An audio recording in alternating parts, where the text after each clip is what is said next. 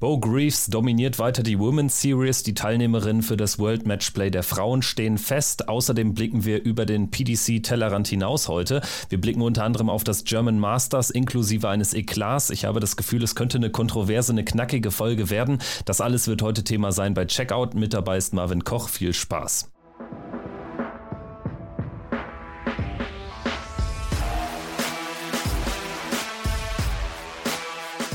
Hier ist Checkout, der Darts-Podcast mit Kevin Schulte und Christian Rüdiger.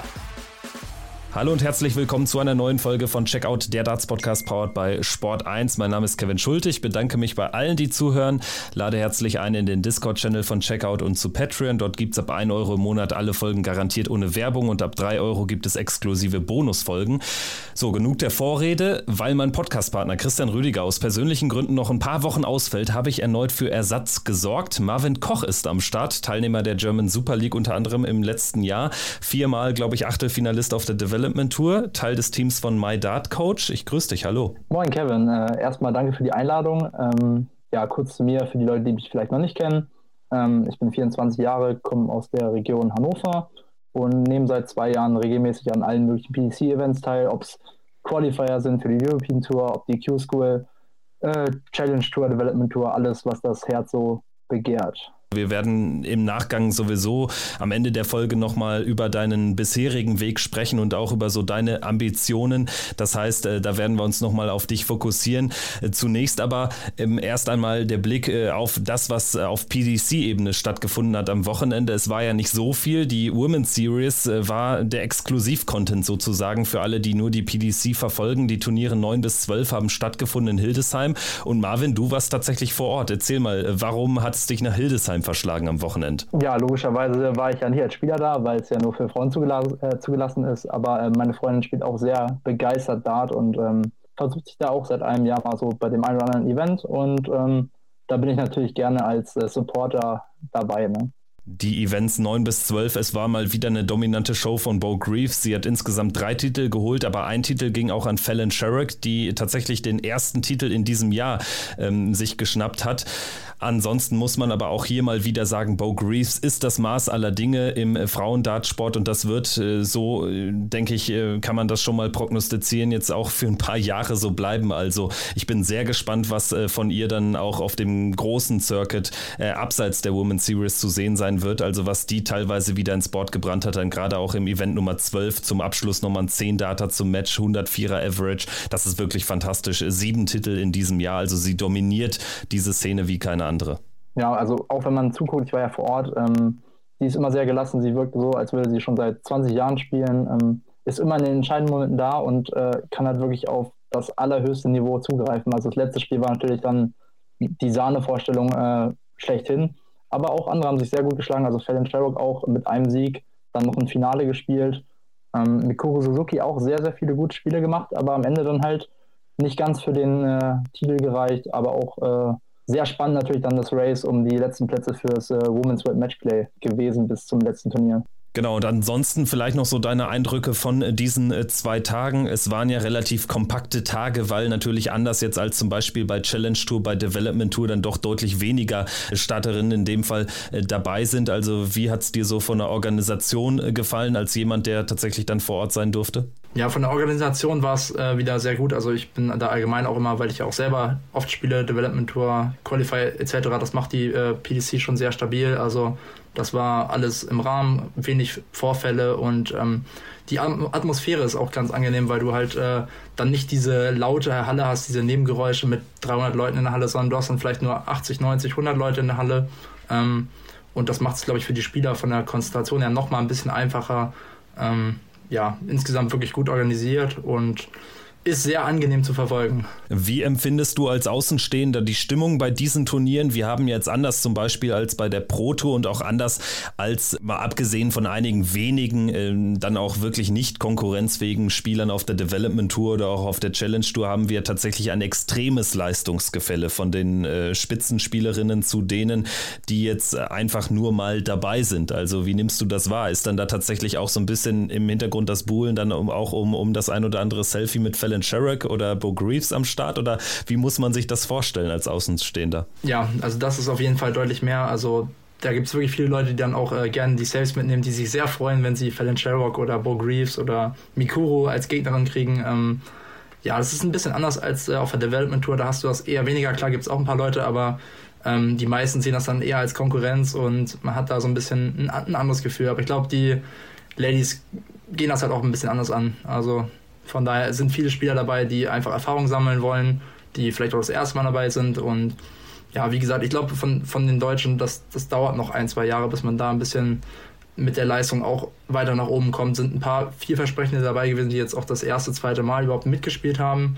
Aber ich glaube, da brauchen einige noch ein bisschen Zeit, um dann Erfahrung zu sammeln, sich an das Niveau zu gewöhnen und sich zu steigern. Also die gerade englische Klasse ist halt nochmal ein paar Stufen drüber und ist es dann halt meistens so, wenn du nicht irgendwie erste Runde irgendwie Lisa Ashton gegen Fallon Sherrock hat, dass dann wirklich die Top 6, 7, 8 Damen auch meistens dann erst äh, die oder spätestens in den letzten vier aufeinandertreffen. Und man muss wahrscheinlich auch konstatieren, die besten deutschen Spielerinnen waren auch an diesem Wochenende woanders, waren eben beim German Masters und äh, sind nicht nach Hildesheim gereist. Also wir hatten zwei Achtelfinalteilnahmen, Daniela Dambeck bei Event Nummer 10 und Silke Lowe bei Event Nummer 12. Aber ansonsten kann man nicht sagen, dass da irgendjemand ernsthaft konkurrenzfähig ist, äh, stand jetzt. Also da ähm, braucht es eben noch ein bisschen Entwicklung dann in den nächsten Jahren. Genau, das, das stimmt. Also gerade auch äh, Steffi Rennoch, die ja letztes Jahr bei der Women's Series ganz gut abgeliefert. Ich glaube auch mit dem Halbfinale, auch mal ein Viertelfinale dabei gehabt. Ähm, die war halt bei den German Masters. Aber ja, wie gesagt, es sind halt so immer so Ansätze. Also zum Beispiel Silke Low, wie du auch gesagt hast, hat dann auch mal, mal ein Spiel um die 80 gespielt.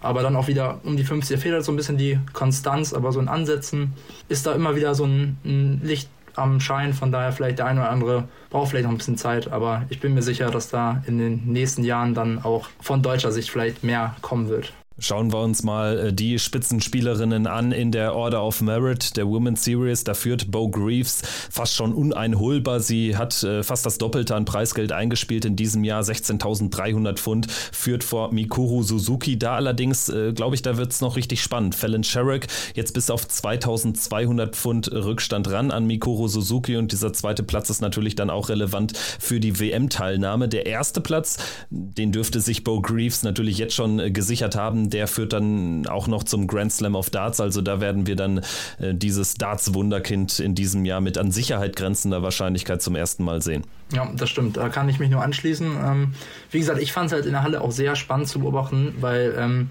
es war ja klar, dass das jetzt die letzten Events vom äh, Cut-Off fürs Women's World Matchplay äh, waren und da war es wirklich bis zum letzten Turnier sehr spannend. Man hat dann auch gemerkt, wie die Leute dann vor allem auf die Spiele von Win Stanley und von äh, Noah Lynn van Leuven geguckt haben, weil das so ein sehr enges Duell, Duell war und die beiden dann auch sogar noch an, im letzten Turnier an ein Board äh, zugelost worden. Von daher, das war dann äh, so das direkte Duell um den letzten Platz sozusagen.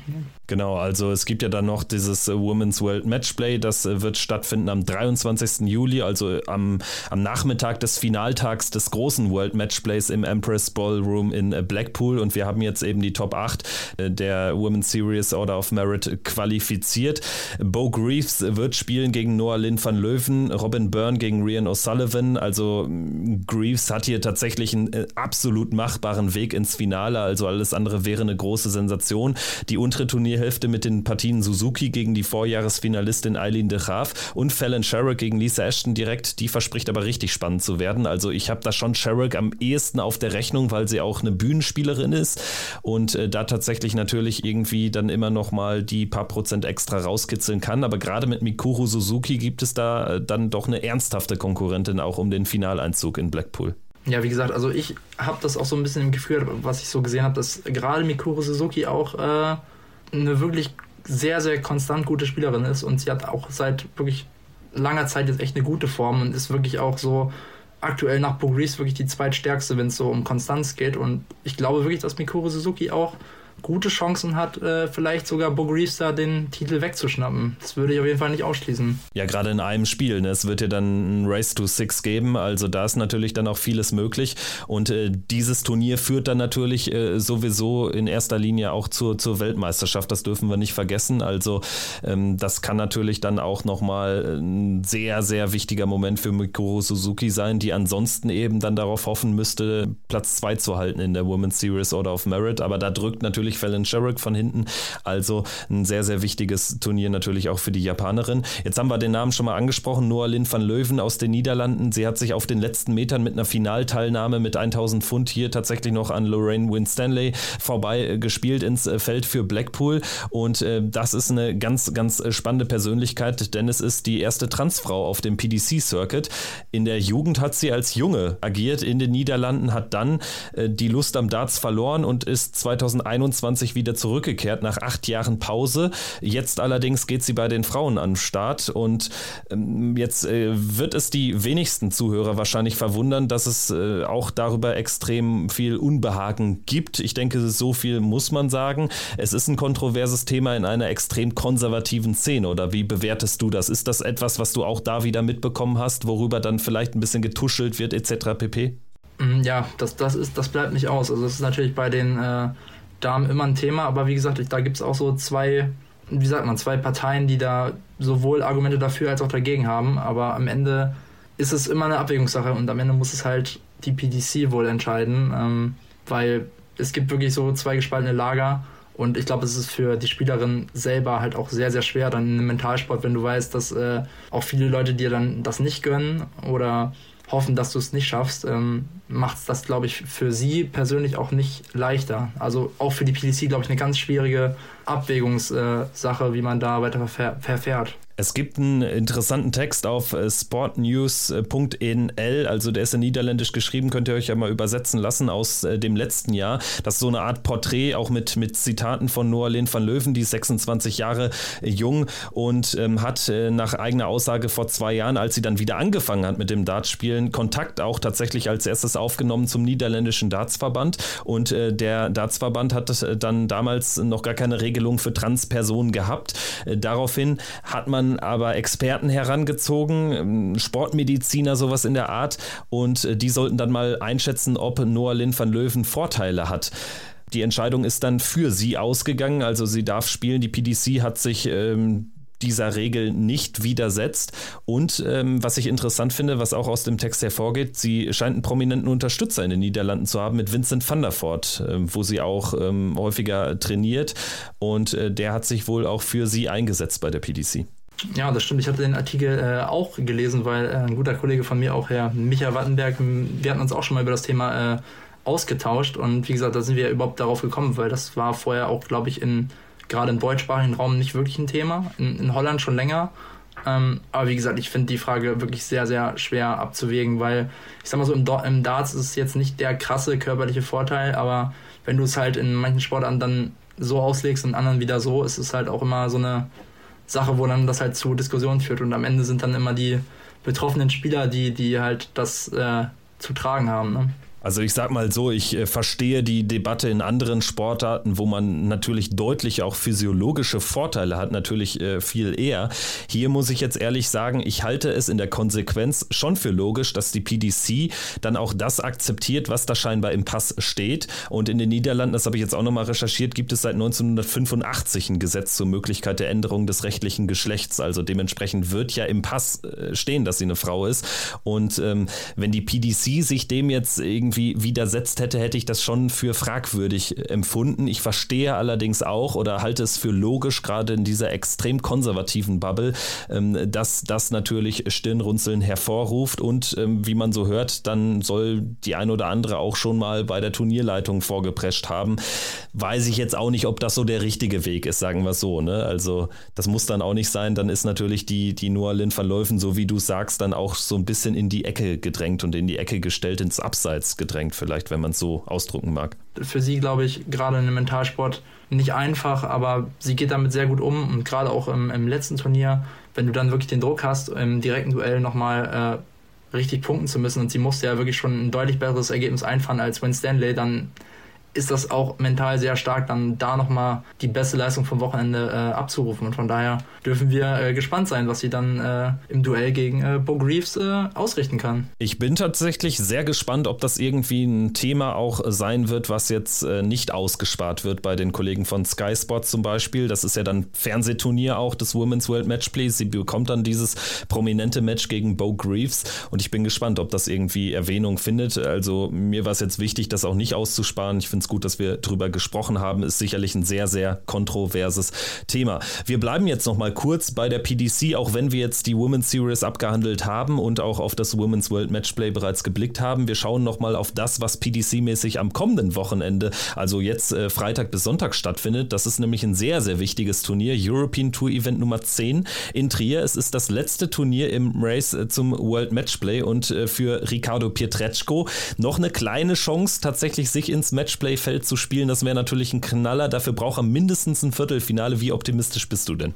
Ja, wie gesagt, ich äh, kenne ja Ricardo bei uns aus dem Team auch ganz gut und ich weiß, dass er jederzeit dazu in der Lage ist, das äh, zu schaffen. Er hat wirklich einen Megasprung gemacht und wie gesagt, also er hat ja auch bei der European Tour jetzt schon echt gute Ergebnisse geliefert. Von daher, es hängt, glaube ich, auch immer ein bisschen mit der Auslosung ab. Da muss man halt ein bisschen drauf schauen, wie sich das Draw dann halt ergibt. Aber spielerisch, glaube ich, für ihn äh, definitiv machbar. Insgesamt aus äh, deutscher Sicht ja auch ein spannendes Turnier. Es wird der erste Auftritt sein jetzt äh, vor, vor Kameras von Martin Schindler und Gabriel Clemens nach dem sehr erfolgreichen World Cup, der allerdings dann eben nicht die Krönung fand. Äh, Martin Schindler ist wieder gesetzt, wird also erst am Samstag ins Turnier einsteigen an Position 14. Gabriel Clemens und eben Ricardo sind äh, die, die Tourkartenbesitzer, die als Host Nation Spieler fest im Turnier sind und qualifiziert über den Tourkarten-Qualifier zum ersten Mal. Seitdem er die Karte hat, ist Daniel Klose. Ähm, was äh, ist denn von ihm zu erwarten? Ist ja jetzt auch ein Meilenstein für ihn, dass er es geschafft hat, äh, sich in seinem ersten Jahr dann auch mal für ein European Tour Event zu qualifizieren. Ja, Daniel Klose, ähm, seitdem ja jetzt äh, die Tourcard am Anfang der Qs wirklich also richtig gut gespielt. Ähm, auch die Super League letztes Jahr, da war ich auch dabei, hat er wirklich richtig klasse gespielt. Ähm, wenn ich jetzt so ein bisschen die Pro Tour und sowas verfolge, ähm, fehlt da immer nur so ein paar Kleinigkeiten. Es sind oft so 6-5, 6-4 Spiele, die er abgibt, also nicht weit weg ich glaube, er kann da trotzdem auch was reißen. Einfach erstmal genießen, gucken, was die Auslosung sagt und ähm, dann mal schauen, wohin es geht. Und wir haben ja auch noch äh, die äh, Qualifizierten aus den Host Nation Qualifiern. Genau, das sind äh, Fabian Herz und äh, Liam Mendel Lawrence. Das war ja durchaus auch ein Qualifikationsturnier, wo es heiß herging, habe ich gehört. Also du hast ja, glaube ich, im vorletzten Spiel gegen Liam gespielt, bis in die Decider ging es. Ähm, bist du noch ein bisschen traurig, dass es äh, nicht mit Trier geklappt hat? Das wäre ja wirklich möglich gewesen an diesem Tag bei dem Qualifikationsturnier. Ich glaube, es war in Hildesheim, ne? Ja, genau, das war der Hildesheim-Block. Ähm, ja, traurig ist das falsche Wort. Also ich will natürlich unbedingt dieses European Tour Debüt schaffen und an dem Tag war es definitiv möglich, aber ich nehme das alles auch als Erfahrung wahr. Ähm, habe ja auch letztes Jahr schon mal ein, beim Host Nation Qualifier ein Finale gespielt gegen Dragutin, was ich leider auch knapp mit 3-5 abgeben musste, aber es wird kommen. Vielleicht ja auch schon beim nächsten Qualifier. Hildesheim steht ja noch an. Oder wenn nicht, dann halt im nächsten Jahr. Also enttäuscht sein ist da äh, erlaubt auch für ein, zwei Tage, aber dann muss man wieder den Blick nach vorne richten und wenn man halt bis ins Halbfinale gekommen ist, hat man ja auch nicht so viel falsch gemacht, weil da laufen auch äh, sehr, sehr viele gute Leute rum bei den äh, Host Nation Qualifiern und wir wollen mal hoffen, dass äh, Liam und Fabian äh, uns da wieder würdig vertreten. Ja, Liam äh, hat ja jetzt äh, tatsächlich schon eine richtig äh, lange Geschichte geschrieben in diesem Jahr auf den European Tour Bühnen. Hat auch schon viele Matches äh, für sich entscheiden können. Zweimal, glaube ich, alleine auch gegen Danny Noppert spielen dürfen. Zweimal erst im Decider verloren mit Matchstarts und sowas. Wie blickst du auf ihn und seinen Spielstil? Also es ist natürlich das Gegenteil von Attraktivität im, im Dartsport, wenn man so langsam spielt. Ne? Ja, das stimmt, aber ich, ich weiß auch ganz genau, dass das Liam an sich wirklich nicht stört. Er spielt halt immer relativ langsam, aber er hat halt eine extrem brutale Qualität, was man ja in vielen Spielen auch gesehen hat, dass er wirklich auch dann, wenn es richtig gut läuft, auch mal an die 100er-Marke rangehen kann. Auch jetzt hier beim German Masters wieder gut abgeliefert. Das ist halt wirklich ein Spieler, der eine extreme Qualität hat. Klar, der Spielstil liegt nicht jedem, ne, aber da muss der Gegner halt dann mit klarkommen. Und äh, bei dir und dem entscheidenden Match oder in dem vorletzten Match bei diesem Qualifikationsturnier, da war es ja relativ schwierig, damit klarzukommen, habe ich gehört. Ja, also wie gesagt, klar, man stellt sich auf den Rhythmus ein, man weiß es ja als Gegner auch irgendwo. Und das waren dann eher so ein paar andere Kleinigkeiten, die dann äh, mich da gestört haben. Es sind halt so Sachen, die in vielen Spielen mal passieren, wo man dann auch sagt, okay, muss man nicht machen, aber klar, es sind dann so Regeldehnungen, die der eine oder andere vielleicht häufiger macht. Ähm, sieht man ja auch bei ein, an, einigen Wien-Spielen bei anderen Leuten, aber wie gesagt, ähm, nächstes Mal einfach nicht rausbringen lassen und dann das Spiel zumachen. Ich hatte ja meine Chancen, von daher nächstes Mal einfach äh, versuchen, sich nicht rausbringen zu lassen und das Ding dann zu machen. Also ich merke schon, du hast es auch abgehakt und gehst mit sowas professionell um. Sobald das irgendwie im Bereich des Erlaubten bleibt, machst du da jetzt oder willst du kein Fass aufmachen? Ist das so die richtige Interpretation? Nein Das stimmt, also ich will auch sowieso niemandem schaden. Also falls das ein, zwei Leute, die mir auch geschrieben haben, also haben, mir haben auch viele Leute zugestimmt ähm, bei dem, was ich damals bei Instagram geschrieben habe. Aber klar, ich will auch Liam nicht schaden. Ich habe es halt in dem Moment halt ein bisschen als störend empfunden. Aber gut, äh, das Thema ist für mich erledigt. Ich hoffe, dass Liam wirklich äh, die Quali gut nutzt, dass er äh, wieder so gut spielen kann wie bei den letzten äh, European Tours auch. Und ähm, von daher, ich muss an mir arbeiten, muss auf mich schauen.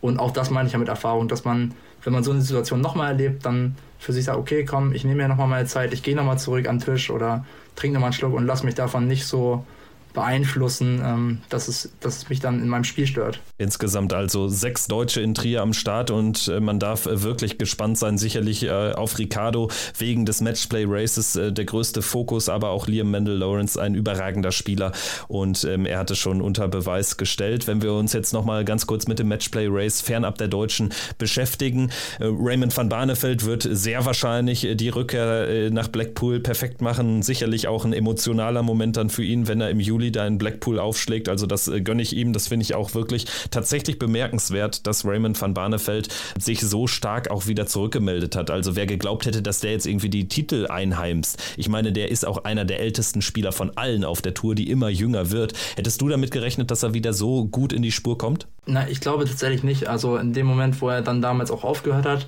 ja auch die ganz von vorn standen musste. Also er musste ja auch die Q-School Nierenhausen spielen, wo er damals auch Martin sich seine Tourkarte zurückgeholt hat. Ähm, es ist, glaube ich, nicht einfach, wenn man gerade wieder neu startet. Ähm, natürlich auch immer im, dem Hinterkopf hat, okay, ich bin fünfmaliger Weltmeister, die Leute haben Erwartungen, ich habe vielleicht auch Erwartungen an mich selber, aber ich finde, ähm, dass er seinen Weg echt gut gemacht hat, jetzt auch wieder in den Top 32 vertreten ist und ja, jetzt auch immer wieder äh, auf der European Tour oder in den Fernsehturnieren wieder dabei ist und ich glaube, das ist für ihn ein super äh, Erfolg. Es müsste schon mit dem Teufel zugehen, dass er sich nicht qualifiziert. Er ist jetzt auch in Trier dabei und selbst wenn er in der ersten Runde ausscheidet, es äh, dürfte tatsächlich äh, für Blackpool reichen. Steve Beaton, der ist ähm, 500 Pfund schlechter platziert. Der hat das Problem, er ist in Trier nicht dabei, muss also sich das Turnier anschauen und wird sich aber auch qualifizieren. Da kann ich mir jetzt tatsächlich auch kaum anderen Ausgang vorstellen und das äh, für mich auch eine ähnlich große Überraschung, vielleicht sogar die größere, dass Steve Beaton nochmal zum Matchplay fährt, das hätte ich wirklich nicht geglaubt.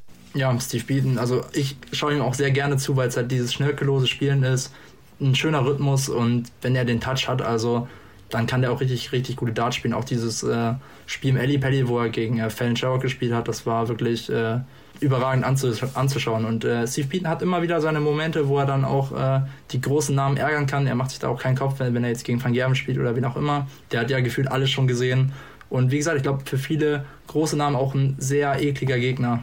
Ich lege mich fest, er wird beim Matchplay dabei sein. Gute Chancen haben auch, Stand jetzt werden sie qualifiziert, Kim Halbrechts und Brandon Dolan. Sie beide haben auch die Chance, noch ihr Preisgeld aufzustocken in, in, in Trier. Und dahinter lauern dann eben auf, auf Ausrutscher William O'Connor, Simon Whitlock, Luke Woodhouse und auch Ricardo Pietreczko. Also ich bin gespannt, ob es nochmal Bewegungen gibt tatsächlich in diesem Feld der Pro Tour Qualifikanten. Und ansonsten, wenn wir auf die Main Order of Merit schauen, da könnte es nochmal interessant sein. Michael van Gerven kann kann mit einem tiefen Run Peter Wright wieder von Platz 2 kicken. Peter Wright ist ja in Trier nicht am Start. Und ähm, ganz generell vielleicht auch an dich die Frage, ist vielleicht Peter Wright sogar der Spieler, wenn wir jetzt schon mal auf die Auslosung blicken, den die Proto-Qualifikanten am ehesten ziehen wollen würden? Ich kann mir vorstellen, dass sich das der ein oder andere Spieler denkt, aber man weiß auch nie, was bei Peter Wright passiert. Es kann auch plötzlich wieder sein, dass er auf einmal wieder durchstartet. Das ist bei ihm wirklich gerade nicht er ist unberechenbar, sagen wir es so. Da kommt meist momentan eher Schwächeres, aber er hat dann auch so Momente, wo er dann plötzlich wieder einen Premier League-Abend gewonnen hat. Also klar, ich glaube, die Proto-Qualifikanten spielen deutlich lieber gegen Peter Wright als jetzt gegen äh, Van Gerven oder Michael Smith oder Luke Humphreys. Also das kann, das kann ich mir durchaus schon äh, vorstellen. Also das World Matchplay 2023 wirft seine Schatten voraus, lang ist es nicht mehr hin und wir schauen natürlich in Trier detailliert drauf. Dann auch in der nächsten Folge werden wir das Event analysieren und dann haben wir ja unser 32 Teilnehmer starkes Feld für Blackpool. Jetzt äh, machen wir den Schritt weg von der PDC. Damit ist jetzt erstmal alles besprochen, was PDC-seitig passiert ist am Wochenende und was passieren wird am nächsten Wochenende. Wir schauen jetzt äh, drauf auf das World Seniors Masters zum Beispiel, eines äh, von vier Major-Turnieren auf diesem World Seniors äh, Circuit. Nichts von der PDC, das ist ja eine eigene Organisation, die da mittlerweile, ich glaube, sogar schon im dritten Jahr ihre Turniere veranstaltet. Und Leonard Gates, der schickt sich an, immer mehr Titel einzuheimsen, ist äh, der nächste Erfolg nach dem Champions of Champions Turnier zuletzt. Er gewinnt im Finale gegen Richie Hausen und Leonard Gates ist einfach ein Typ, also auch wenn man jetzt nicht so viel von diesem Turnier verfolgt hat, wenn man dann mal in, in Twitter reinsneakt oder so und dann nur mal so seine, seine äh, Zelebration dann irgendwie sieht nach so, nach so einem Sieg, das ist einfach ein unglaublich positiver Mensch und dem schaue ich sehr gerne zu. Wie blickst du auf Leonard Gates? Ja, ich, ich gucke ihm auch sehr gerne zu. Ähm, das Einzige, was manchmal bei ihm auffällt, dass dann da oft auch mal irgendwie mathematische Probleme dabei sind. Es hat so ein bisschen leichten Hang zu Josie de Sousa auch ein bisschen. Aber ja, wirklich auch im Scoring ein sehr guter Spieler. Also der haut die Triple raus bis zum geht nicht mehr. Und klar, ist er einer der Favoriten, wenn es halt über diesen Ü50-Bereich geht. Ähm, hat ein gutes Turnier gespielt. Ich habe jetzt die Spiele nicht alle verfolgt, aber so ein bisschen die Ergebnisse. Von daher, er spielt ja jetzt auch gerade, glaube ich, jetzt vor ein paar Stunden wieder bei der Modus Super Series mit und hat da auch wieder ganz gut äh, gestartet. Von daher ist ein mega guter Spieler und verdienter Sieger. Ja, und tatsächlich muss man ja sagen, als Amerikaner hast du dann auch schon ein bisschen Druck, dann auch weit zu kommen bei diesen ganzen Events, die er da in Übersee spielt, um dann auch das äh, Reisekosten wieder reinzukriegen und so, stelle ich mir gar nicht so einfach vor, aber er macht das richtig, richtig gut. Und ähm, er ist jetzt eben schon zwei Titel reicher auf der World Seniors Tour als zum Beispiel Phil Taylor, denn der ist im Viertelfinale rausgegangen gegen Dennis Haber. Also Phil Taylor spielt so sein Mitte 80er Average, darüber scheint es aber auch wirklich nicht mehr zu gehen. Also ich finde es immer noch auch eher überraschend, dass er überhaupt diese ganzen Events mitspielt. Also finde ich interessant. Bei ihm hätte ich mir auch vorstellen können, wenn er merkt, ach, er ist jetzt da eben nicht mehr der Beste, dann lässt das auch ganz bleiben, aber ist nicht der Fall. Ja, stimmt. Ich glaube, er hat jetzt aber mittlerweile auch so ein bisschen, ein bisschen mehr Spaß, einfach dann nochmal vor Kameras zu spielen, nochmal auf der Bühne zu spielen und weiß ich auch nicht mehr, nicht mehr ganz diesen kompetitiven äh, Aspekt wie früher. Also verlieren will auf gar keinen Fall, das ist logisch, aber ähm, ich glaube, er kann das mittlerweile auch äh, einfach mit ein bisschen Gelassenheit nehmen, weil er hat ja nichts mehr zu beweisen als 16-maler Weltmeister, 16-mal World Matchplay. Also da hat man nicht mehr viel, was man äh, irgendjemandem beweisen muss. Und zu den äh, Aspekten nochmal ähm, mit Leonard Gates, das ist ja auch einer der Gründe, warum dann die Super Series auch äh, jetzt diese Woche spielt, weil das dann mit den Kosten auch ein bisschen besser passt und mit den, mit den Zeiten. Ne? Ja, so kann das natürlich verbinden, das stimmt. Ne? Also ist ja auch dann echt ein sportliches äh, Level, dass er dann irgendwie am, am Mittag äh, des Folgetags direkt dann wieder bei, bei Modus da aufschlägt. Sehr, sehr interessant auf jeden Fall. Einer, der jetzt auf den Dartsbühnen nicht mehr aufschlagen wird, ist Bob Anderson. Der hat sein allerletztes äh, kompetitives Spiel bestritten. Im Alter von 75 Jahren gegen Richie Hausen hat er jetzt keine Chance, kein Leck gewonnen, keinen Satz. Aber ähm, damit geht jetzt auch so ein Stück äh, Darts-Geschichte. Habe ich jetzt ehrlich gesagt so in, in meiner Darts Welt nicht mehr so viel von wahrgenommen. Ne? So in den letzten Jahren dann auf dem PDC-Circuit noch ein paar Mal dann gesehen im höheren Alter, aber alleine, dass er hier jetzt in den letzten Jahren die Seniorenturnier wirklich äh, so mitgenommen hat, schon aller Ehren wert. 75 ist natürlich schon ein krasses Level. Ja, aber das ist, auch, ist ja auch etwas, was für unseren Sport spricht, dass man das auch noch bis ins hohe Alter äh, spielen kann. Und ich habe ihn ja auch bei den anderen äh, Turnieren gesehen. Er hat viel Spaß dabei und äh, klar, gerade in England natürlich einer der sehr angesehenen Spieler auch englische Legende definitiv. Ähm, klar, ist jetzt auch nicht mehr meine Generation, aber ist natürlich auch Spielern von heute natürlich immer noch ein Begriff und gerade in England halt sehr populär. Machen wir jetzt das World Seniors Masters auch zu und schauen auf das German Masters in Geiselwind. In, in Bayern hat das stattgefunden. Also wir schauen ja eher hier immer rein auf die PDC, aber wir sparen jetzt auch nicht aus, wenn irgendwie etwas ganz Dramatisches passiert ist. Und man muss sagen, es gab durchaus dramatische Ereignisse ähm, im Rahmen des German Masters. Wir gehen erstmal auf Sportliche, müssen da erstmal Mitja Gustorf Respekt zollen. Der ist nämlich jetzt deutscher Meister. Am Sonntag hat das Einzelturnier stattgefunden und der schlägt im Finale Christian Helmecke mit 5 zu 4. 21 Jahre jung, aus der Nähe von Hannover, genau wie du, Marvin. Ja, genau. Das ist auch einer der Spieler, mit denen ich äh, sehr häufig auch bei Turnieren zusammen bin oder hier aus der Region viele Turniere spiele. Ist wirklich ein super sympathischer, bodenständiger Typ. Ähm, und für ihn ein super Erfolg, den er auch selber, ich habe ihm ja direkt danach geschrieben, selber gar nicht glauben konnte, also gar nicht fassen konnte. Ähm, wie gesagt, einfach jemand, dem man das von Herzen gönnt. Super Spieler und hat einfach sein Spiel gespielt. Er hat auch gesagt, ich spiele mein Spiel und gucke, was passiert. Und er hat seine Chancen gut genutzt, gutes Timing.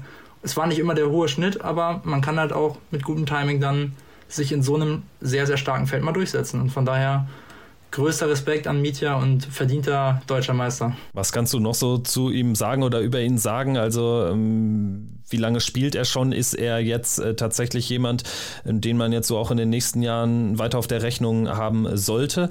Weil viele haben jetzt auch gesagt als Reaktion, ja, den kann ich ja gar nicht, das ist ja eine Sensation. Und interessant ist auch, er wurde ja erst nachnominiert, er wäre eigentlich gar nicht dabei gewesen. Das ist richtig, das ist auch einer der Punkte, also er wäre über die niedersächsische Rangliste gar nicht äh, dabei gewesen. Das haben ja ein paar Leute äh, auch dann zurückgezogen oder sind nicht dabei gewesen. Das ist ja auch bei mir der Fall gewesen, dass ich ja eigentlich auch qualifiziert gewesen wäre, aber halt nicht vor Ort war. Von daher, ähm, klar, das sind halt so, so Geschichten, die es dann halt immer gibt und das ist natürlich für ihn überragend. Also er ist wirklich ein sehr, sehr, sehr korrekter Spieler. Spielt äh, leider, auch wenn ich ihm das häufig schon gesagt habe, bisher nur regional. Aber ich glaube auch das jetzt mal zu sehen, ähm, was ihm viele sagen, du kannst wirklich bei den richtig guten Spielern hier mitzuhalten.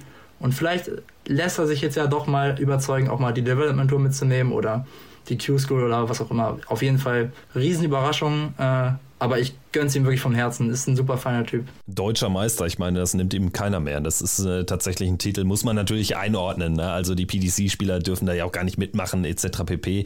Also es ist jetzt äh, nicht äh, von, äh, von einem Wochenende zum anderen der beste deutsche Spieler da erkoren worden, aber er hat an diesem Tag eben den Titel des deutschen Meisters errungen und das auch gegen ein Feld, wo zum Beispiel Liam Mendel Lawrence im Halbfinale dabei war. Also das war sicherlich so der Top-Favorit, kann man das sagen? Oder wen hattest du sonst noch so auf der Rechnung? Ich persönlich ähm, hatte Liam auf jeden Fall auf der Rechnung, aber auch einen Christopher Tondas, der natürlich erste Runde dann gegen Michael Unterbuchner spielt, was natürlich dann immer ein 50-50-Spiel ist. Ähm, aber es sind viele gute dabei gewesen. Auch Christian Helmecke, den sollten wir hier auch als deutschen Vizemeister nicht äh, unterschätzen. Ist auch ein Spieler hier bei uns aus der Region, spielt auch bei den Bulldogs Wolfenbüttel in der, in der Bundesliga. Ist auch ein richtig verdammt guter Spieler und konnte halt für sich, für ihn ärgerlich halt im Finale die Matchstarts nicht nutzen auch nicht so wirklich an sein Spiel rankommen. Ähm, der spielt auch häufiger mal die Qualifier mit, ist auch gern mal auch mal mit einem 96er und äh, Average oder so vor, äh, am Start. Aber klar, natürlich bist du dann in so einem Finale auch nervös. Du siehst die Trophäe vor dir, deutscher Meister ist natürlich auch ein, ein großer Titel und ähm, dann war halt Mietja in dem Moment äh, das kleine Stück abgezockter. Du hast es angesprochen, auch ein Spieler aus der Region, also beide Finalisten. Woher kommt das, dass in der Region, ich sag mal so grob von Bielefeld bis Hannover oder Wolfenbüttel, ähm, so viele gute Spieler beheimatet sind? Das ist mir schon häufiger aufgefallen. Ja, also wir haben, glaube ich, einfach einen sehr guten Standortvorteil. Also auch wenn ich mit Leuten aus anderen Regionen spreche, bei uns sind halt wirklich unendlich viele Turniere, auch Turniere mit 100, 200, 300 Teilnehmern, weil der niedersächsische Dartverband gerade im Stil Dart halt wirklich sehr, sehr groß ist. Und wir haben halt wirklich hier bei lokalen Turnieren, also ich spiele auch sehr, sehr viel mit, da hast du dann auch bei lokalen Turnieren, wo so Dorfturniere sind, auf dem Freitag irgendwie Spiele wie Michael Hurz gegen Marcel Erber, mich gegen Ole Holtkamp oder alle möglichen Spieler, die du dann halt aus der äh, Region hast, die halt extrem gut spielen. Steffen Siebmann ist auch jemand, den man nennen muss, Christian Helmecke auf jeden Fall, Daniel Zügler, Jens Zieler, ich könnte noch so viele Namen nennen. Ähm, Finn Kutziak auch ein sehr, sehr gutes Talent. Ja, Niedersachsen im, im Stil hat wirklich äh, eine Hochburg. Also wenn man hier ein Turnier äh, spielen will, man kann sogar drei Turniere die Woche spielen, äh, ohne Probleme. Das ist einfach, glaube ich, von der Kompetitivität halt einfach sehr, sehr hoch. Und man hat natürlich diese Vereine wie Bulldogs Wolfenbüttel, DC Hamel 79, auch die Shakespeare Dartis, wo ich letztes Jahr noch gespielt habe, ähm, wo du wirklich viele Vereine hast, wo halt dann auch das Grundniveau schon sehr, sehr hoch ist. Ja, und dann wird man natürlich auch äh, sukzessive besser, ne? wenn man diesen, diesen Wettkampf dann auch sucht, wenn man tatsächlich nicht nur für sich spielt und tatsächlich nicht nur gegen Schlechtere. Also das macht es dann wahrscheinlich auch aus, äh, durch diese hohe Leistungsdichte, dass dann tatsächlich auch äh, die Leute, die eh schon Talent haben, dann auch ähm, noch den ein oder anderen Schritt nach äh, vorne gehen können. Schauen wir auch noch ganz kurz auf äh, die äh, Siegerin. Bei den Frauen gewinnt nämlich Irena Armstrong das Finale gegen Steffi Lück, also Armstrong, deutsche Meisterin. Und das sind natürlich natürlich jetzt zwei Namen, die genau dann eben bei der Women's Series fehlen, ne? die natürlich äh, tatsächlich da auch äh, tatsächlich ein paar Ergebnisse erzielen könnten. Also das muss man denen schon zutrauen. Wenn man jetzt auf die Averages schaut, ist das eben dann ein anderes Level. Ja, das stimmt. Also auch gerade bei den Damen dann äh, auch einige sehr, sehr gute Spielerinnen vorher ausgeschieden. Also Alicia Becker auch eine gute Spielerin, Stefanie Rennoch, haben wir ja vorhin schon erwähnt. Ähm, ja, beim Ende wieder Irina Armstrong ähm, zum wiederholten Male äh, deutsche Meisterin geworden und klar, da ist dann auch die Erfahrung äh, am Ende ziemlich entscheidend und äh, sie hat das dann sehr eiskalt gespielt und auch da herzlichen Glückwunsch äh, zur deutschen Meisterschaft. Ganz genau. Gratulation auch äh, von mir. Irina Armstrong, ja eine Spielerin, die auf, auf dem WDF-Circuit auch unheimlich viel unterwegs ist, äh, die keine PDC spielt, aber die tatsächlich ähm, ja, sehr, sehr erfolgreich ist im deutschen Dartsport und das seit Jahren.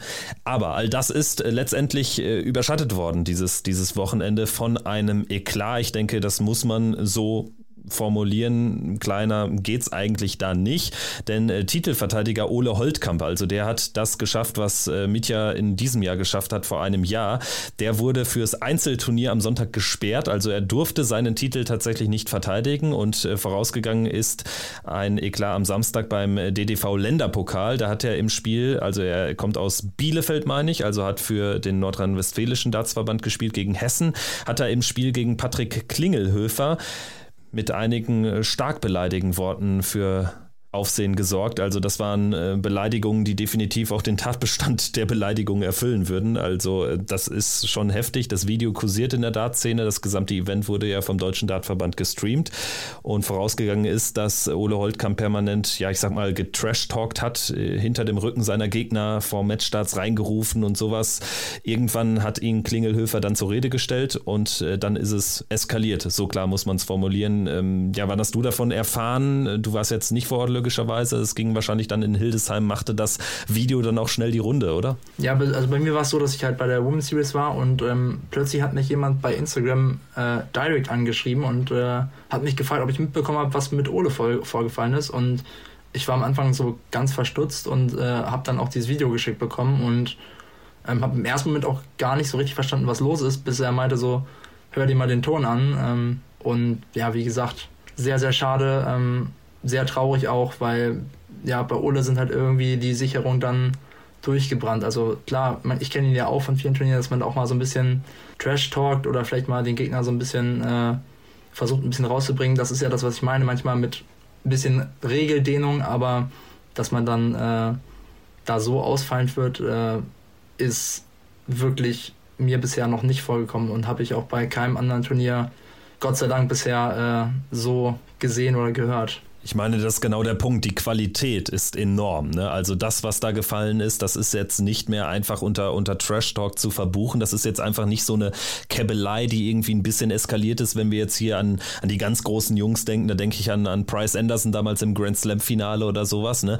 Also das ist dagegen Kindergeburtstag. Ne? Und mein Punkt ist auch, wenn er da auf den Falschen trifft, dann weiß ich nicht, was da passiert. Also der Kollege Klingelhöfer und die, die da rund um ihn herum standen, die sind ja alle sehr besonnen damit umgegangen, das muss man auch sagen. Ja, das muss man auch sehr nach vorne lobend nach vorne stellen, dass gerade auch Patrick Klingelhöfer dann äh, so ruhig und besonnen, also im Gegensatz zu Ole, ähm, vorgegangen ist und einfach auch ruhig geblieben ist. Und das äh, ist in so einer Situation ja dann auch nicht ganz einfach. Aber wie gesagt, ich finde es schade, dass äh, Ole sich da hat äh, zu hinreißen lassen. Und das, was ich halt meinte, es gibt halt immer so ein paar Sachen, die ja so eine Situation erst aufbauen. Das passiert ja aus dem Nichts, äh, nicht aus dem Nichts. Und ja, trotzdem darf sich Ole natürlich niemals äh, dazu hinreißen lassen. Und äh, das, was gesagt wurde, können wir auch auf gar keinen Fall äh, rezitieren. Ja, wie gesagt, ich finde es einfach schade, dass das äh, auch natürlich dann so viral gegangen ist und ähm, natürlich dann auch Leistungen wie von Mitya oder Irena oder auch den anderen ähm, so ein bisschen überschattet hat, weil wenn man dann bei Facebook oder äh, Instagram oder wo auch immer geschaut hat, war halt das dann halt das Thema Nummer eins und ich glaube, wir hätten es alle schöner gefunden, wenn dann so eine Wonder Story wie von äh, Mitya da äh, eher die Erwähnung gefunden, gefunden hätte. Es ist sehr spannend, was da jetzt noch so folgen wird. Also Stand jetzt wurde er eben dann nur für dieses nächste Turnier, also in Anführungsstrichen nur, also es war ja dann das, der Kampf um die deutsche Meisterschaft, dafür wurde er disqualifiziert am Sonntag. Das ist ja sicherlich auch das Mindeste. Der DDV, der Deutsche Dartverband, hat auf seiner Homepage jetzt im Turnierfazit in einem Absatz auch nochmal dazu Stellung äh, bezogen und hat äh, unter anderem geschrieben, hier sind weniger schöne Worte von einem Spieler gegen einen anderen gefallen. Das halte ich schon für eine krasse Beschönigung. Aber dann geht es auch eben darum, dass das Regelwert angewendet wurde und der Spieler, von dem diese Beleidigung ausging, für die deutsche Meisterschaft am Sonntag gesperrt worden ist. Und äh, der betroffene Spieler habe sich reumütig gezeigt und sich bei seinem Gegner entschuldigt. Da hört man jetzt auch etwas, dass es eher so ein bisschen so ein, ja, von seinem Landesverband ausging, diese Entschuldigung, und dass es jetzt nicht so war, als äh, wäre da jetzt äh, die ganz aufrichtige Entschuldigung gekommen. So ist meine Information, aber es gab auf jeden jeden Fall eine Art des Austausches nochmal, äh, sagen wir es so. Und äh, was ich interessant finde, also der DDV sagt auch, es werden weitere Sanktionen besprochen, darüber ähm, wird äh, diskutiert derzeit und der Landesverband, also der nordrhein-westfälische Dartsverband, der erwägt ebenfalls eine Strafe und hat das so auch auf seiner Facebook-Seite kommuniziert. Und ähm, was ich auch noch gehört habe, der Sponsor Mission von äh, Ole Holtkamp erwägt auch offenbar die Kündigung des gemeinsamen Vertrags. Also da hängt natürlich viel, viel dran.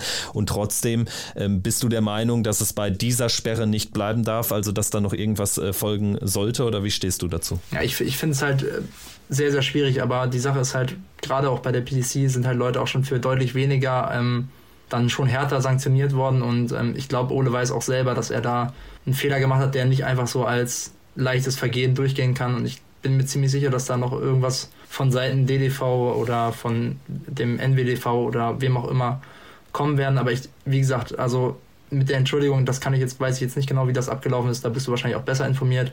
Aber ich hätte persönlich jetzt zum Beispiel auch schön gefunden, weil gerade auch viel ja über Social Media passiert ist, wenn es da auch von Ole vielleicht eine Stellungnahme nochmal zugegeben hätte, wo er dann auch nochmal seine Sicht der Dinge erklärt hätte und sich vielleicht auch nochmal ähm, öffentlich dazu äh, entschuldigt hätte. Das hätte ich persönlich jetzt an seiner Stelle gemacht, wenn das mir passiert wäre, was wahrscheinlich nie passieren wird. Aber wenn das so gewesen wäre, wäre es, glaube ich, äh, schön, um die äh, Sache wenigstens so ein bisschen äh, zu deeskalieren. Gleichzeitig muss man auch sagen, das, was natürlich da jetzt einige absondern, auch auf den Rücken von, von Ole Holtkamp, das ist natürlich auch deutlich drüber. Ne? Also da gibt es ja jetzt tatsächlich dann auch eine der NWDV beschreibt es als virtuelle Hetzjagd. Das geht natürlich auch nicht. Ne? Also das muss man auch mal so ganz klar sagen. Es ist da jetzt auch keiner gestorben oder so. Ne? Ole Holtkamp äh, wird auch in dieser Art und Weise gerade von den Konsequenzen seines Handelns so ein bisschen überfahren, ist mein, mein, mein Eindruck. Das ist natürlich jetzt auch wirklich eine ganz äh, schwierige Situation, logischerweise. Ja, definitiv. Und das, was du sagst, ist auf jeden Fall auch wichtig. Also natürlich muss man da und sollte man da auch Kritik an dem Verhalten äh, üben dürfen, ist auch logisch.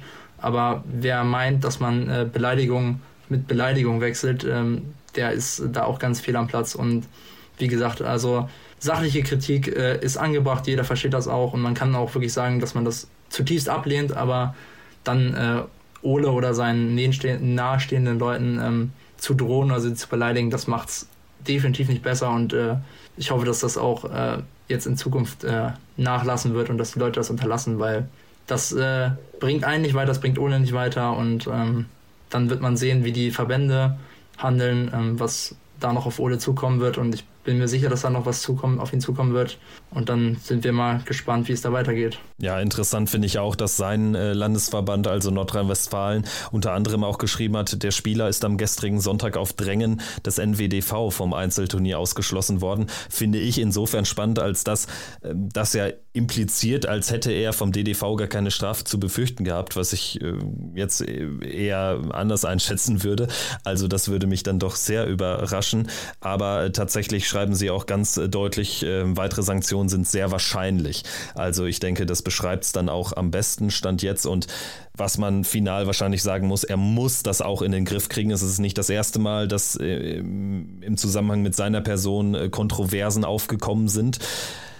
Es braucht sicherlich eine dieser Beleidigungen angemessene Strafe, wenn er mit diesem Verhalten irgendwann bei einem Euro-Tour-Event vorstellig werden sollte, mit so einem Verhalten im Ansatz. Dann zieht das ja nochmal ganz andere Kreise. Dann hast du medial eine andere Rezeption und dann hast du vor allen Dingen auch äh, die Spieler, die, glaube ich, ein anderes Gewicht haben und dann bist du auf PDC-Ebene mit so einer Nummer da am Start. Also ich glaube, dann wird es das gewesen sein für deine Laufbahn.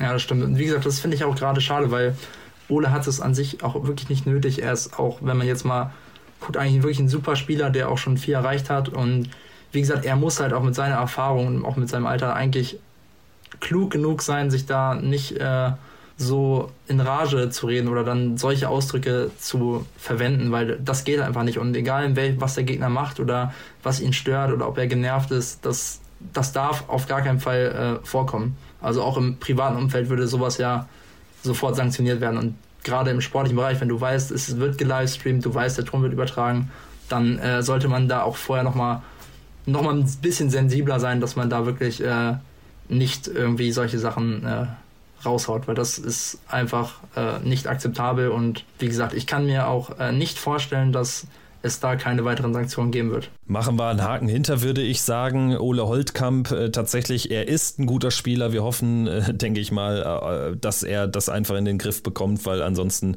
wird es, glaube ich, schwierig mit der Laufbahn. Also sportlich hat er es sicherlich drauf. Er war ja auch bei der Super League am Start, wo du am Start gewesen bist, bei der letzten Ausgabe 2022. Und damit würde ich jetzt auch den Wechsel forcieren von der aktuellen Berichterstattung zu dir als, als Dartspieler und ein bisschen mal über deinen bisherigen Werdegang sprechen. Erklär uns das erstmal, wie du zum Dartsport gekommen bist, wann hast du angefangen und was war so der Auslöser? Ja, das ist bei mir wirklich purer Zufall. Also ich habe eigentlich bisher in, meiner, äh, in meinem Leben immer nur Fußball gespielt, ähm, in allen möglichen Klassen, also von der F-Jugend bis zur Herrenbereich nach oben und hatte dann halt äh, in der Vorbereitung eine Verletzung, wodurch ich halt keinen Sport machen durfte und ähm, war dann halt in Hannover unterwegs und bin durch Zufall halt in den Shakespeare Pub äh, gegangen und dort waren halt Leute, die an den Boards äh, Pfeile geworfen haben und äh, einfach äh, mich und einen Kollegen damals angesprochen haben, ob wir nicht einfach mal ein paar Pfeile mitwerfen wollen. Und ähm, mir hat das dann von Anfang super Spaß gemacht und äh, ich bin dann häufiger dann gekommen, bin dann halt auch in den Verein Shakespeare Datis, die jetzt auch gerade in die zweite Bundesliga aufgestiegen sind, beigetreten und habe mich dann da von der Bezirksliga zu, zum A-Team und immer so weiter nach oben gespielt. Von daher, das war so der, der absolute Anfang. Und wie lange ist das her? Also wie lange hast du gebraucht, um dann auch so die ersten Erfolge zu sehen und äh, jetzt so weit gekommen zu sein bis zur Super League? Also bei mir hat es angefangen vor äh, vier Jahren. 2019 habe ich äh, angefangen bei den Shakespeare Darts zu spielen. Im September 2019 muss das ungefähr gewesen sein. Und wie gesagt, ich habe damals auch nie damit gerechnet, jetzt heute dazustehen, wo ich jetzt stehe. Also ich habe am Anfang auch wie jeder andere auch einfach erstmal versucht, das Board zu treffen, mal die 20 zu treffen und vielleicht mal das ein oder andere Ligaspiel zu gewinnen in der Bezirksliga. Aber ich habe halt irgendwann den Ehrgeiz entwickelt, ähm, auch gute Leute gehabt, die mir viel geholfen haben, ähm, was Technik angeht, was Stand angeht, was das Durchziehen angeht, ähm, auch mentale Ebene. Und dann habe ich mich halt immer weiter äh, vorgekämpft. Erst in der Mannschaft nach oben, dann halt bei lokalen Turnieren von fünften Plätzen zu dritten Plätzen zu ein Turnier gewinnen. Und irgendwann hat mich halt mein äh, Kollege Leon Remde mal gefragt, wollen wir nicht mal irgendwie die Development, Development Tour in Hildesheim mal mitspielen? Und das haben wir dann äh, auch an einem Wochenende mal getestet. Ähm, ja, da war, damals war das für mich gut, da habe ich irgendwie so gleich mein erstes Spiel gewonnen, war so um den 60er Schnitt. Und wie gesagt, ich hatte dann immer wieder Bock da mitzuspielen, weil man auch gesehen hat, okay, hier spielt Nico Kurz mit, Martin Schindler spielt mit. Und man weiß, okay, man kann sich immer weiter hocharbeiten, man hat gute Gegner und mir hat es einfach Spaß gemacht, halt an so gut organisierten Turnieren teilzunehmen. Und die Entscheidung für dich, dann tatsächlich erstmal im, im Verein zu probieren und einfach mal die Pfeile in die Hand zu nehmen, woraus resultierte das? Also hattest du die Jahre davor einfach äh, schon viel Darts irgendwie im TV geschaut oder, oder wie bist du generell dann zu dem Sport als solchem gekommen? Also bei mir war es wirklich reiner Zufall. Ich hatte vorher absolut gar keinen Kontakt, habe auch bis 2019 halt nicht wirklich was vom Dart mitbekommen. Hab vielleicht mal durch Zufall irgendwie ein WM-Spiel gesehen, aber jetzt nicht aktiv wahrgenommen, dass ich jetzt wusste, okay, wann ist welches Turnier oder wer spielt da mit. Ähm, ja, das war für mich alles relativ neu. Und ich bin halt durch wirklich durch reinen Zufall reingestolpert. Ähm, wäre ich vielleicht in irgendeinen anderen Pub oder so gegangen, wäre ich vielleicht zum Billardspielen gekommen oder was weiß ich was. Also wirklich purer Zufall. Wann hat es dann irgendwie so Klick gemacht, dass du gemerkt hast, oh, ich habe Talent dafür und ich kann ja relativ äh, schnell äh, relativ große Sprünge machen, weil ich sage mal so, also andere spielen sicherlich dann auch deutlich länger und haben noch nicht das äh, erreicht in, in, in der Zeit, was du jetzt schon erreichen konntest mit ähm, dem bisherigen bisherigen Höhepunkt, so würde ich es jetzt mal äh, bezeichnen, kommen wir gleich noch zu der Super League-Teilnahme. Ja, wie gesagt, das waren dann halt die äh, lokalen Ranglisten oder Bezirksranglisten, die man gespielt hat. Und man hat halt irgendwann auch gemerkt, okay, in meiner Region ähm, gehöre ich jetzt schon so zu den 5, 6, 7 besten Spielern und man hat dann auch äh, irgendwann mal jedes Turnier mal gewonnen. Also ich habe das immer so ein bisschen, wie gesagt, so ein bisschen gesammelt. Mal in Hameln Turnier gewinnen, mal in Hannover 1 gewinnen, mal in Porta Westfalica und irgendwann hat man halt äh, eine neue Challenge gesucht und wie gesagt, dann äh, habe ich halt gedacht, ey komm, versuch das mal bei der PDC. Anfangs war das nur in Deutschland, halt äh, mal ein Qualifier, mal einen einzelnen mitgespielt oder mal ein Wochenende Development Tour. Und ja, irgendwann habe ich mir dann gesagt, okay, ich habe jetzt Development Tour gespielt und habe da auch häufiger mal Spiele gewonnen oder mal ins Preisgeld gekommen. Und dann habe ich mir halt gesagt, ähm, vor zwei Jahren, okay, ich will das jetzt mal wirklich versuchen. Habe das dann auch äh, erstmal alles selber bezahlt, was ja auch nicht billig ist, wenn man dann äh, drei, vier Mal nach England äh, fliegt, die Q-School bezahlt, äh, Development Tour durchspielt. Aber wie gesagt, ich hatte einfach den Ehrgeiz dazu, habe dafür gespart und ähm, mir hat es halt immer viel Spaß gemacht und irgendwie habe ich mich immer Stück für Stück nach oben gespielt, also auch außerhalb des Fokus von vielen Leuten, was mir aber auch jetzt dann nicht so wichtig war, sondern ich habe einfach auf mich geguckt, wollte mich immer verbessern. Das hat bis heute die letzten vier Jahre immer wieder geklappt. Und wie viel investierst du jetzt, ich sag mal nicht monetär, sondern zeitlich äh, in, in dein Training? Ziemlich viel. Also bei mir ist es wirklich so, dass ich halt für meine äh, Erfolge oder für meine Leistung sehr viel arbeiten muss und ich merke halt auch, wenn ich halt mal irgendwie ein, zwei Wochen krank bin oder nicht trainieren kann oder nicht die Motivation habe, dass ich dann halt wirklich auch schnell wieder ein Stück abbaue. Und ein gutes Beispiel war Anfang des Jahres jetzt, also diesen Jahres, wo ich dann äh, im Dezember wirklich vier Wochen krank war, nur flach lag und ähm, dann halt die Q-School anstand und ich musste sie ja irgendwie spielen, damit ich halt äh, die ganzen Qualifier und sowas mitnehmen kann. Und ja, da bist du halt überhaupt nicht fit, hast halt drei Wochen praktisch gar nicht gespielt und dann fährst halt zur Q-School und musst erstmal gefühlt wieder lernen, wie es von Anfang an losgeht. Und ähm, man muss viel arbeiten, viel trainieren, sonst äh, kommt man nicht an die konstante Leistung ran, die man sich vorstellt. Also würdest du von dir selber behaupten, dass du jetzt nicht der Talentierteste bist, wo es ganz viel mit dem Talent äh, geht, sondern dass du ähm, sehr viel arbeiten musst dann auch für, für deine Erfolge, für deinen, deinen Fortschritt? Nein, Talent würde ich, würde ich nicht sagen. Also bei mir ist es viel Arbeit. Das hat mit, äh, gerade mit Leon Remde damals, wo wir beide gleichzeitig ungefähr angefangen haben, wir haben uns immer gegenseitig gepusht.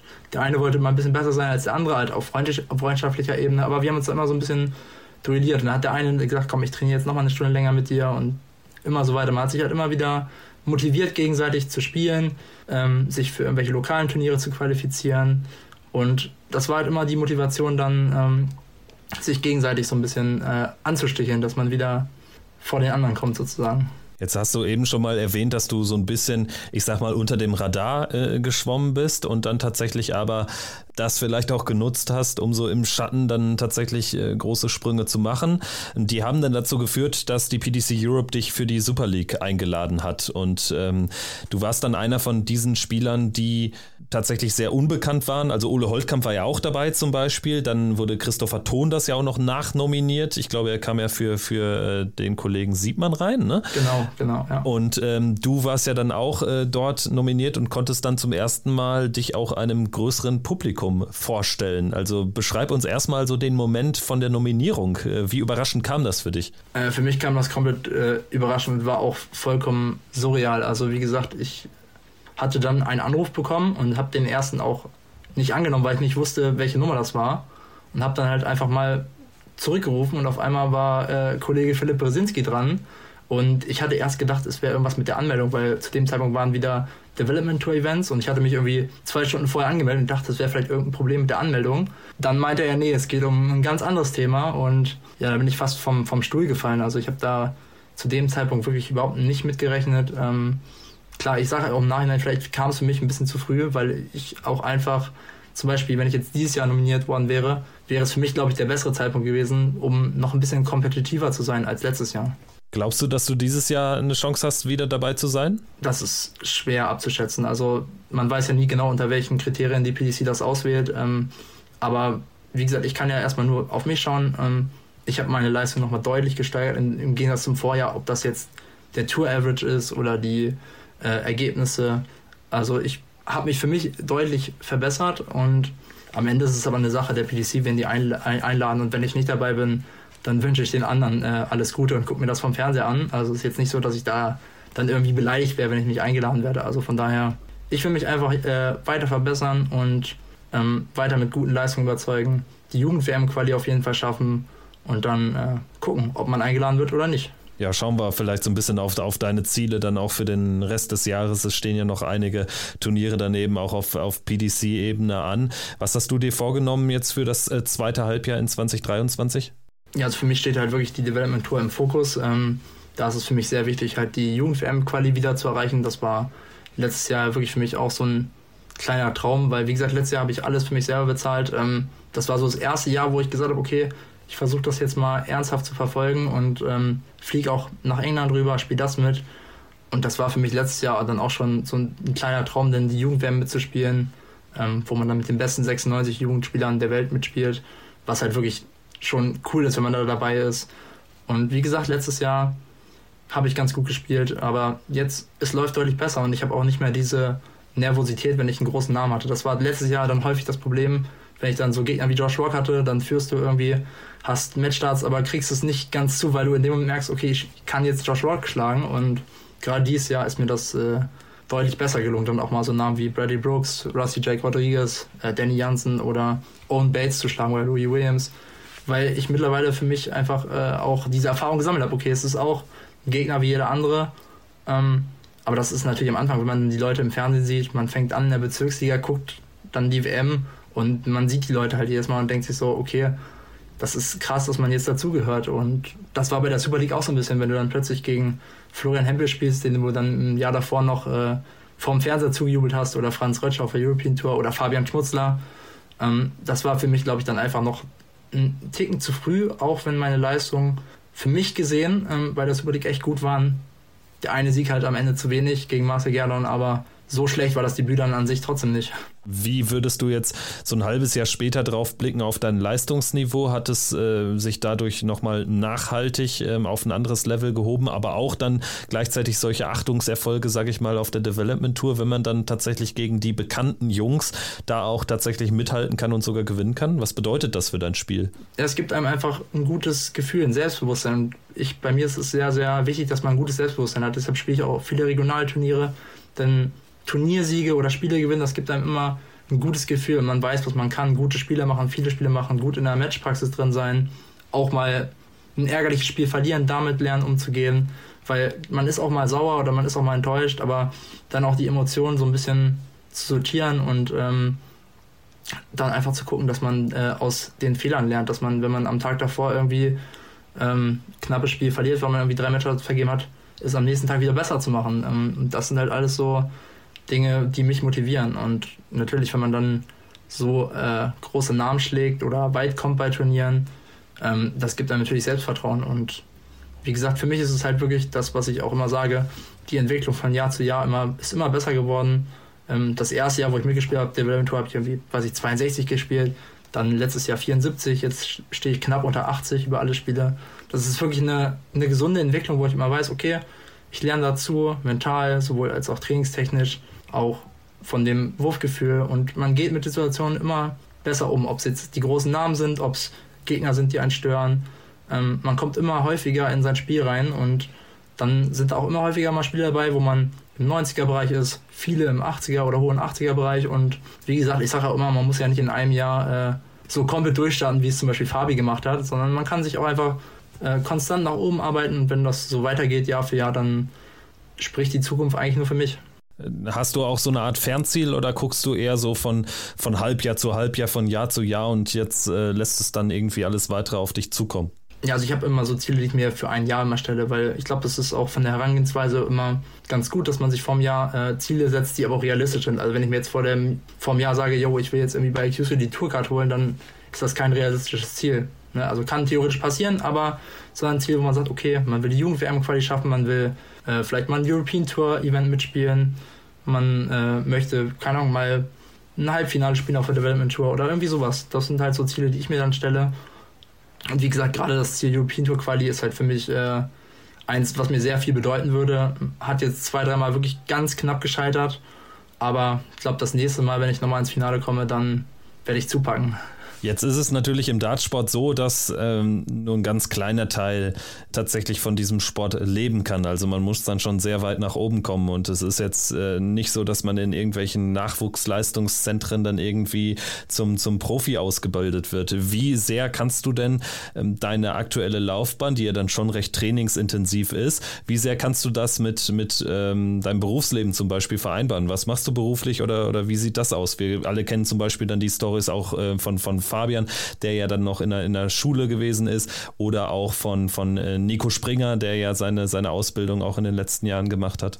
Ja, wie gesagt, ich arbeite im äh, Sportartikelhandel, also Sportclub heißt unser äh, Unternehmen und die sind da wirklich auch sehr, äh, sehr, wie sagt man, die unterstützen das sehr und ähm, wenn ich dann auch mal ein, zwei Tage mehr frei brauche, so wie letztes Jahr mit der Super League, das kam halt überraschend Ende des Jahres, wo man auch nicht mehr so viel Urlaubstag hatte, dann haben die auch sofort gesagt, yo, wir unterstützen dich und die haben mich auch am Anfang, wo ich wirklich ganz am Anfang stand, immer unterstützt mit Trikots oder mal hier einen Zuschuss. Und wie gesagt, ich bin halt sehr, sehr dankbar für alle Leute, die mich unterstützen, also auch My Dart Coach, L-Style, äh, Vision, all meine Partner, Johannes Lipsius als mein Mentalcoach, das ist einfach ähm, ein cooles Team, ohne das äh, das Ganze nicht möglich wäre, weil ich habe es anderthalb Jahre ja alles selber bezahlt und dann ähm, kommst du halt irgendwo auch ins Minus, ne? weil jedes Mal die Flüge, die Hotels ähm, und dann müsstest du halt auf der Development Tour ja schon dann am Wochenende so ein Turnier gewinnen oder zumindest mal ein Finale spielen und dafür braucht man halt noch Zeit und von daher ist es einfach mega gut, dass ich da unterstützt werde, das alles mitnehmen kann, die Q-School spielen kann, ähm, die Development Tour mitspielen kann, jetzt auch in England dann nochmal die Challenge Tour ähm, werde ich ja auch machen, weil die Challenge Tour ist ja dann in Milton Keynes, eine Woche vor den letzten Development Tour Events und der World Youth Championship. Das nehme ich dann nochmal als Training mit. Ähm, genau, und das ist einfach eine sehr, sehr coole Gemeinschaft, auch mit den anderen deutschen Spielern. Ähm, ich weiß noch, wo ich dann vor zwei Jahren mal nach England gefahren bin, da waren wir so sechs, sieben, acht Leute. Und mittlerweile ist es wirklich ein cooler Kreis äh, mit wirklich super Leuten, mit super Spielern, wo man sich auch unter den Deutschen gegenseitig äh, unterstützt. Ähm, wenn irgendjemand noch drin ist, dann stehen die Leute dahinter, supporten ein. Das ist bei mir genauso. Ich gucke dann aber auch bei Christopher Tondas mal zu, wenn er noch drin ist, oder Fabi oder wem auch immer. Man hat da einfach eine coole Gemeinschaft und ja, es macht einfach sehr, sehr viel Spaß. Auch wenn man vielleicht mal unglücklich in der ersten Runde rausfliegt oder in der zweiten oder was auch immer. Ja, also ich kann dir nur sagen, ich wünsche dir weiterhin alles, alles Gute, viel Erfolg. Ich denke, wir haben einen ganz guten Einblick äh, bekommen. Vielleicht zum Abschluss die Frage, wenn wir jetzt mal, ich sag mal, in einem Jahr uns wieder treffen würden, dann erstes Halbjahr 2024 gespielt. Was würdest du, äh, du dir wünschen, worüber wir dann sprechen, über welche ähm, Errungenschaften in deiner Laufbahn? Also was steht jetzt so in den nächsten Monaten bei dir auf dem Zettel, wenn du sagst, ja, du guckst immer so, ich sag mal, ein Jahr nach vorne? Was ich mir wirklich sehr wünschen würde, wäre mein European Tour Debüt das ist definitiv ein Ziel. Und wenn man jetzt auch schon zwei, dreimal das kleine Stück davor war, dann will man den letzten Schritt auch gehen. Klar, die Jugendwärme ist für mich immer ein, ein, super Ziel. Letztes Mal war es halt für mich dann auch das erste Mal, da war man vielleicht ein bisschen überfordert, auch wenn die Leistungen nicht so schlecht sind, aber da kommen dann halt auch Gegner, die dich dann halt mit 90, 95 äh, weghauen. Da musst du halt dann äh, voll da sein. Und das war letztes Mal dann auch eher so noch, wow, ich bin dabei und ne, nicht dieses, wie es jetzt wäre. Wenn ich jetzt wieder dabei bin, dann egal wen, wer da kommt, schlagen und äh, versuchen, so weit, äh, so weit zu kommen, wie es geht. Von daher, Jugendwärme wäre schön. Ähm, bin ich auch sehr optimistisch, dass das klappt und am besten dann endlich mal das äh, European Tour Debüt schaffen. Sagt Marvin Koch hier bei Checkout, der Darts Podcast powered bei Sport 1. Danke, dass du dabei warst und gerne in Zukunft wieder. Sehr gerne. Also mir hat es auch sehr, sehr viel Spaß gemacht und nochmal danke für die Einladung. Ja, das freut mich. Äh, gern geschehen, hat wirklich Spaß gemacht, war sehr aufschlussreich. Ich denke, war äh, eine interessante Folge jetzt auch mit dem Blick über den Tellerrand hinaus. Wenn es euch gefallen hat, abonniert den Podcast gerne, dann verpasst ihr keine Folge mehr und wir hören uns hier auf diesem Kanal in einer Woche wieder. Dann natürlich mit der großen Vorschau auf das World Matchplay 2023. Danke, macht's gut. Ciao, ciao. Ciao.